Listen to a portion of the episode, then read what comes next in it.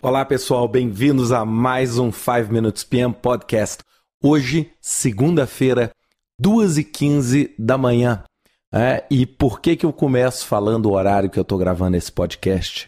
Porque o tema dele é a procrastinação.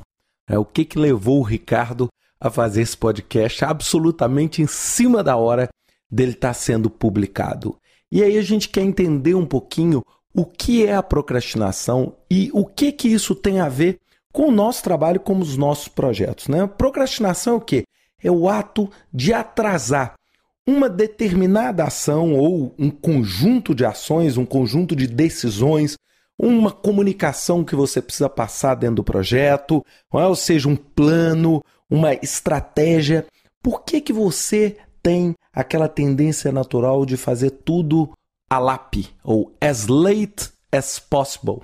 A gente sempre quer o quê? Fazer aquilo com o que? A maior distância e a maior quantidade de tempo.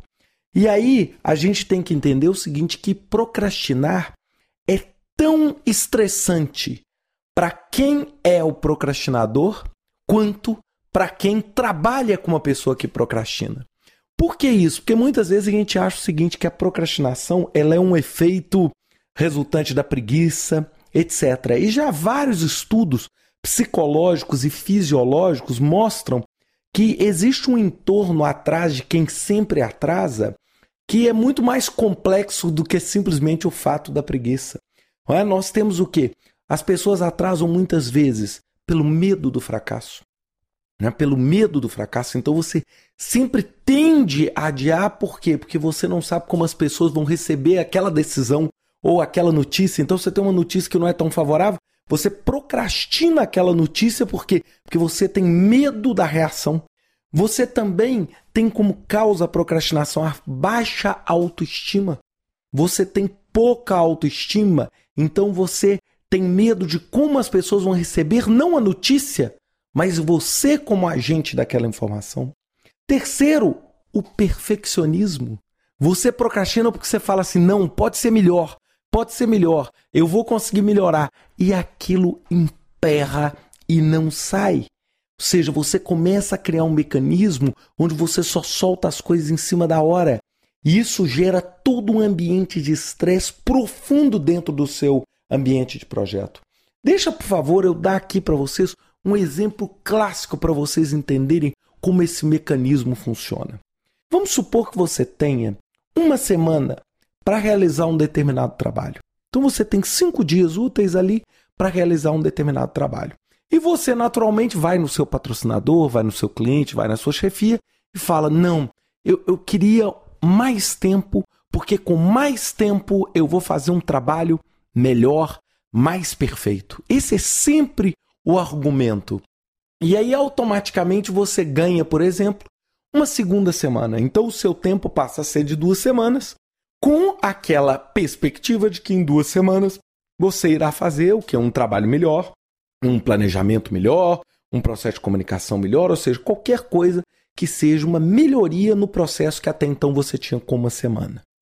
No entanto, o que acontece na verdade você ao receber aquela autorização para duas semanas? Aquilo atua com você como uma válvula de alívio que faz o quê? Com que você esvazie aquele balão que está em extrema pressão para cinco dias e coloque ele em 10. E automaticamente esse gás que saiu daquele balão pressionado vai ser focado em outras coisas. Então você fala assim: nossa, agora eu tenho 10 dias de trabalho, que são duas semanas, então agora eu vou fazer aquela outra coisa que está estourando, aquele outro trabalho, aquele outro trabalho. E você, procrastinador, né? Estou falando assim, a pessoa que é o procrastinador. Ela o quê? Ela gasta aqueles cinco primeiros dias fazendo um monte de outras coisas que ela também tinha que fazer, mas não se dedicando ao motivo pelo qual ela ganhou aquele adiamento. Chega na sexta-feira, ela está absolutamente no mesmo ponto de estresse, onde ela continua tendo cinco dias. É por isso que a gente brinca e chama isso de síndrome do estudante. O estudante só faz o trabalho o quê?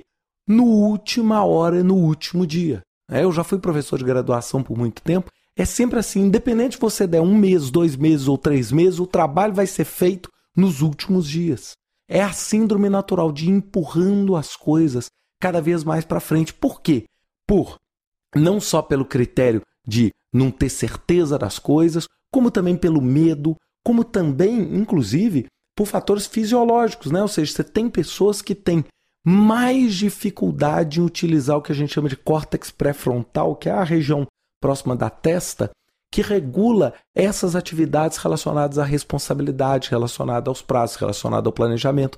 E aí você o que? Você tem uma dificuldade enorme em organizar o seu trabalho dentro de um tempo disponível. Então você sempre trabalha com a bomba explodindo. E isso para um efeito de projeto, fechando esse podcast, é o que? É catastrófico. Por quê? Porque você acaba fazendo tudo de última hora porque você não conseguiu controlar e o seu projeto vive em sobressaltos. Todo dia ele tem um susto, todo dia uma bomba para pagar, exatamente por quê? Porque o tempo hábil nunca foi suficiente. E eu quis brincar com esse podcast de duas horas da manhã, exatamente para dizer que isso é um fato da natureza humana e que a gente precisa controlar, a gente precisa trabalhar.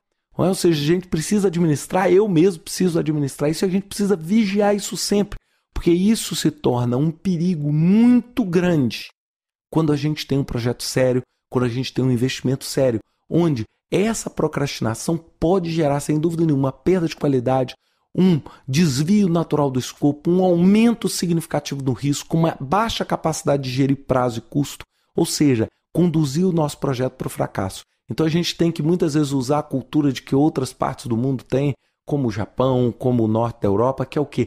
O hábito de planejar e o hábito de se antecipar.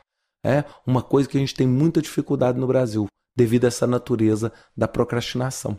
Eu espero que vocês tenham gostado desse podcast e pode ter certeza, semana que vem eu vou tentar gravar ele mais cedo. Um grande abraço, até a semana que vem.